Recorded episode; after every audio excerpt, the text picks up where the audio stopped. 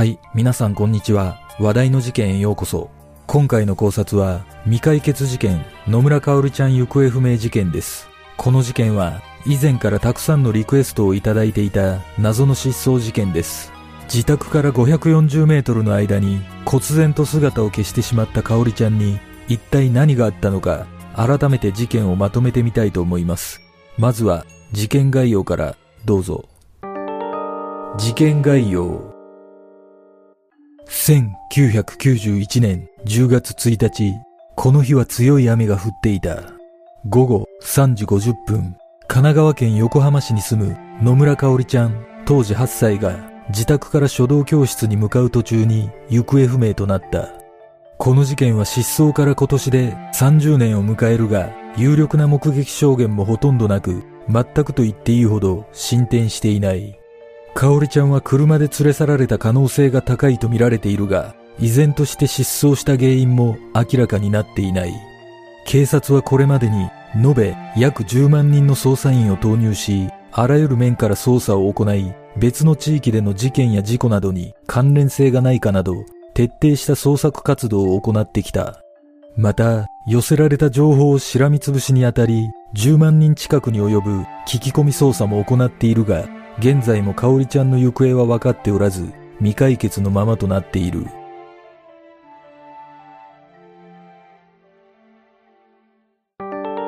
事件の経緯事件当日午後2時半頃、香織ちゃんが学校から帰宅。この日、母親はパートに出ており、家には誰もいなかった。それからしばらくして、香織ちゃんの姉、当時9歳が帰宅。その時、香織ちゃんは自宅の部屋で机に向かって座り、漢字ドリルをしていた。その後、二人は一緒におやつを食べている。午後3時30分頃、香織ちゃんの姉はエレクトーン教室に通うために、香織ちゃんを自宅に残したまま家を出ている。この時香織ちゃんの姉は、居間で寝転がってドリルの宿題をしている香織ちゃんを見ているが、これが香織ちゃんの最後の目撃となっている。香織ちゃんは毎週火曜日に自宅から約540メートル離れた書道教室で午後4時から午後5時までの1時間習い事をしており、この日は書道教室に通う日だったため、姉が出かけた後、しばらくして、香織ちゃんも出かけたと見られている。実は、香織ちゃんが失踪したこの日だけは、いつもとは違う動きがあった。普段なら香織ちゃんが書道教室に通う日は、香織ちゃんの姉も一緒に家を出て、香織ちゃんを書道教室まで送り届けていたが、この日は香織ちゃんの姉が学校で使うノートを買うため、途中で文具店による予定があり、香織ちゃんよりも一足早く家を出ることになった。そのため、香織ちゃんは一人で書道教室に向かうことになったという。午後5時過ぎ、香織ちゃんの母親が帰宅。この時、玄関にはしっかりと鍵がかかっており、香織ちゃんと姉はまだ帰宅していなかった。いつもなら二人とも帰っている時間だったが、雨が降っていることや、香織ちゃんについては、翌月11月に書道の展覧会が予定されていたこともあり、その制作のために遅くなっていると思い、この段階ではあまり心配していなかったという。また、香織ちゃんの書道用具が入った赤い手提げカバン、青と白のチェックの傘、ピンクの長靴もなくなっており、今にはやりかけの漢字ドリルが広げられたままだった。これらの状況から、香織ちゃんは予定通り午後3時50分頃には書道教室に向かい、単にまだ帰宅していないだけだと思われていた。その後、母親は一旦近くのスーパーに買い物に出かけている。午後6時30分頃、母親が買い物から帰宅した。この時、姉は帰宅していたが、香織ちゃんの姿はなかった。まだ雨が降り続いていたこともあり、さすがに心配になった母親は書道教室に電話を入れたが、書道教室の方は皆さん帰られましたけど、と思いもよらぬ返事が返ってきた。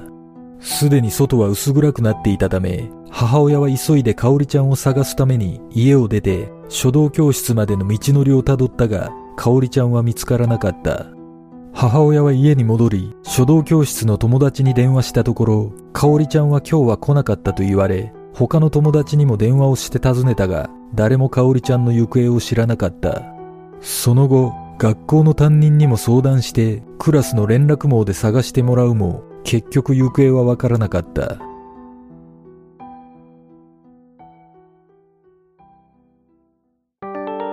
警察の捜査午後8時30分香織ちゃんに家出をする理由は全く見当たらず担任からの助言もあり母親は警察に連絡している。その後すぐに3人の警察官が香織ちゃんの家に到着し関係者のアリバイなどを調べ誘拐を想定して逆探知の準備や録音機の設置もなされた。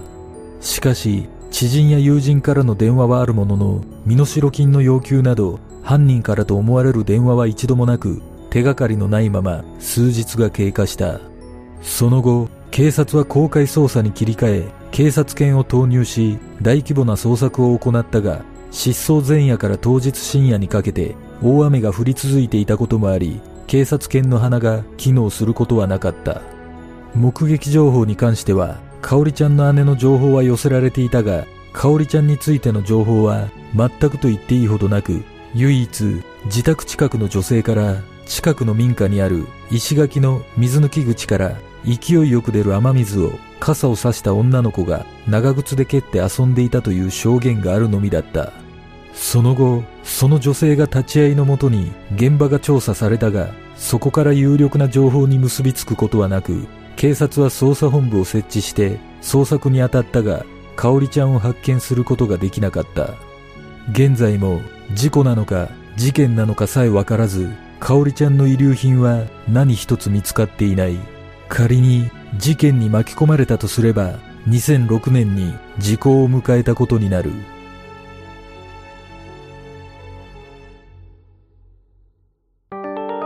香織ちゃんの特徴。香織ちゃんは1983年3月30日生まれで失踪当時は8歳だった。目はクリッとしており、ショートヘアで、服装は白のヨットパーカーに紺色のジーンズスカート、ピンクの長靴を履いていた。所持品は青と白のチェック柄の傘と書道用具の入った赤の手提げカバンを持っていた。ちなみに、香織ちゃん行方不明事件はテレビ番組でアナウンサーが目撃情報を寄せた匿名の提供者の名前を言ってしまうといったトラブルがネットを中心に出回っているが、これは野村香織ちゃんの事件ではなく、同じく行方不明となっている石井舞ちゃんの目撃情報で起きたトラブルだった。おそらくこの二つの事件が同じ1991年に起きたことで混同され、勘違いによる情報が出回ったと思われる。失踪から30年が経った現在、香織ちゃんが生存していれば今年で38歳になっている。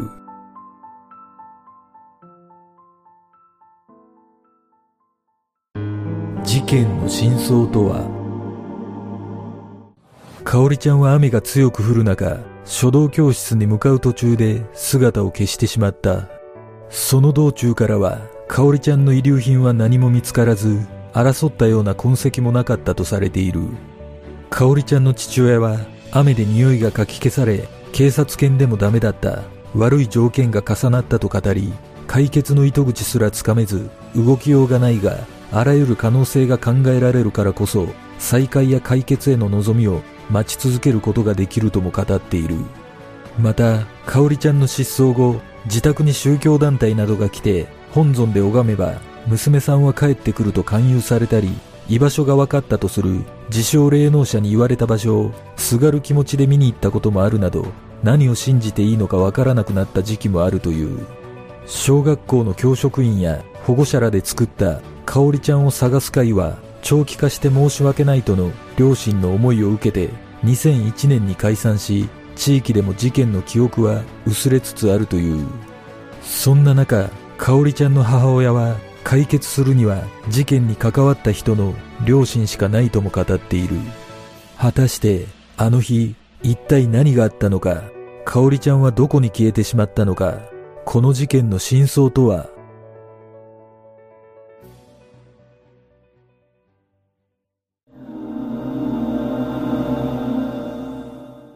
この事件は失踪当日の目撃情報がほとんどないことからもかなり家から近い距離で何らかの事件に巻き込まれた可能性が高いと感じます。子供は好奇心旺盛で思いもよらない行動をとるため、かおりちゃんも好奇心から普段とは違う道を通って書道教室に向かったのではないでしょうか。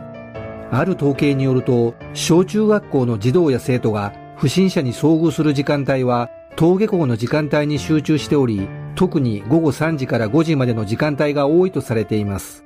このことから推測すると、かおりちゃんが書道教室に向かった時間帯は、不審者に遭遇しやすい時間だったことが伺えます。仮にこの事件が誘拐だとすれば、雨が降っていて痕跡が残りにくい日を選んで実行した可能性も考えられます。この事件の前年には、新潟県で9歳の少女が約9年間も監禁され、生存していた事件が発生していることからも、もしかしたら、かおりちゃんも何者かに監禁され、生存している可能性があるのではないでしょうか。子供を狙った犯行は、犯人と被害者との接点が全くないことが多いため、目撃証言や物的証拠に頼るしかなく、犯人の手がかりをつかむことは難しいのが現状です。かおりちゃんの事件でも、やはり雨が降っていたことが事件解決を遠ざける大きな要因の一つとなっているのではないでしょうか。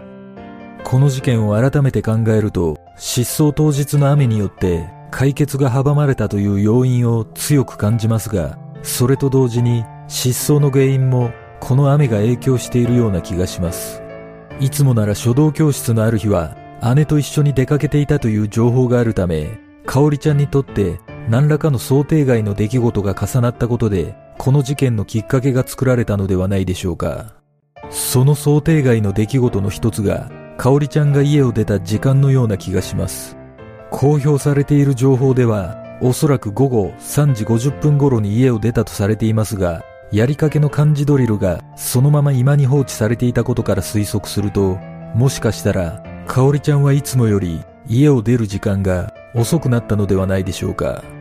仮に書道教室に遅刻しそうな時間に家を出たとすれば、漢字ドリルを片付けずに放置していたことも納得できます。だとすれば、急いでいたかおりちゃんは飛び出すように家を出て雨の中を走って向かった可能性が考えられます。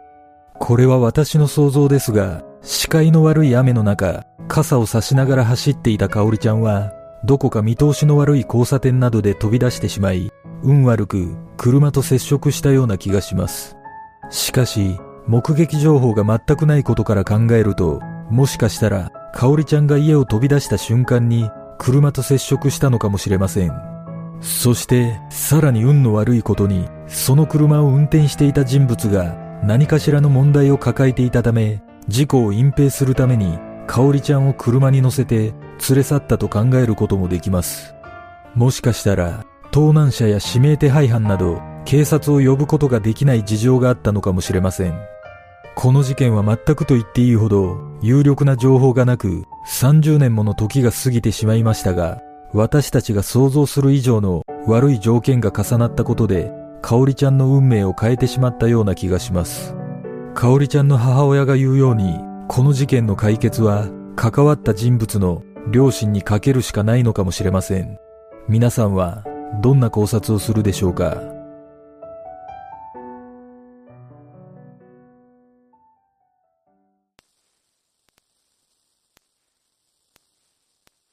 では、今回の考察は以上となります。よかったら、グッドボタン、チャンネル登録お願いします。ご覧いただきありがとうございます。では、次の考察で